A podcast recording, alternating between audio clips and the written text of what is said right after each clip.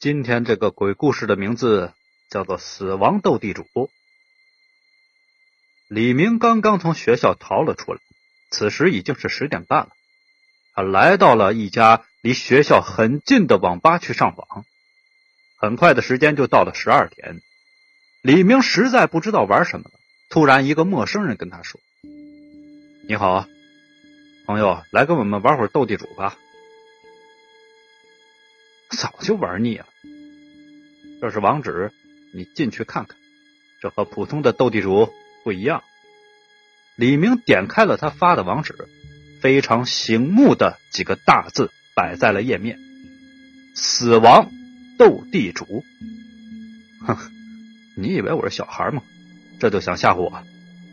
李明自言自语的说道。他刚要试着打开一个进去。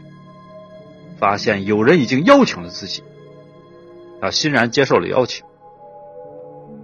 你好，我就是邀请你玩的那个陌生人。刚一进去就看到了这么一句话，李明越想越有意思，便点了开始。玩了几局下来，发现和普通的斗地主没有什么区别。右上角这时突然跳出了几个字：时间模式和。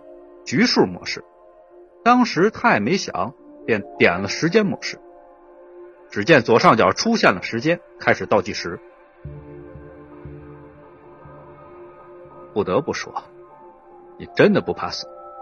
规定时间内没有获胜，你便永远的消失在现实的世界了。李明看到这句话，感觉非常的好笑，觉得玩笑越开越大了。不就是赢吗？太简单。发出这句话后，还打了一个大大的笑脸。开始抢地主了。李明先开始抢，一看自己的牌很不错，便叫了地主。看到自己的牌有三个炸，便很有自信。你们就等着死吧。他先出了两张单牌，随后便出了一个炸。炸完出去的时间就减少了十秒。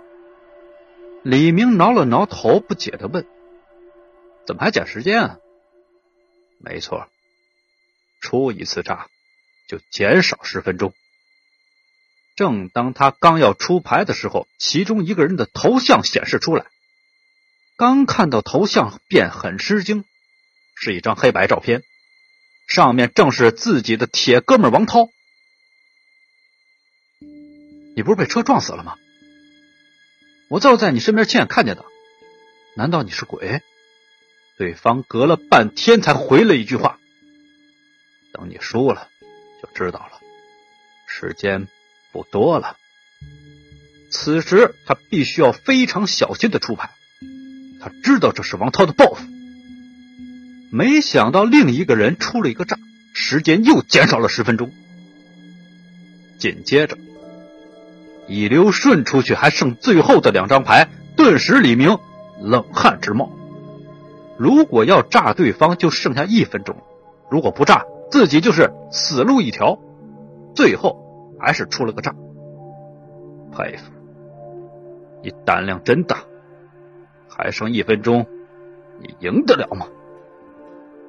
那个一直没头像的人发了一句话，李明心里。开始打起了鼓。现在要是把这两个队出了最后的炸，就赢定了。他按照自己想的开始出牌，先出了对五，只要对方不出过大于 K 的，自己就赢了。此时可不能有一点马虎。李明胜紧锁着眉头，等待着对方出牌。没想到两个人都没有出。顿时就好像是抓住了救命稻草一样，又出了对 K。不管对方在出什么，只要再炸就赢了。可就在最后的一刻，那个一直没有露面的人头像也显示了出来，同样是一张黑白照片。可是上面的人竟然和自己一样，没理由啊！我还在呢，我没有死啊！李明发了这句话，话刚发出去，时间到了，电脑屏幕里伸出了一只手，死死的抓住了他脖子上。往屏幕里面去转。半个月前呢，李明和王涛像往常那样偷跑出来上网，两个人翻墙出来后就往网吧的方向走去。谁知一辆卡车开了过来，由于路面昏暗，走在前面的王涛就直接被撞死了。李明就站在那愣住，正庆幸自己没有事前方一辆面包车为了躲避出事的卡车，把方向转到了马路边上。李明回过神来时，这车已经过来了。等他爬起来时，以为自己没事又翻回了学校。而地上正躺着两个人，就是李明和王涛。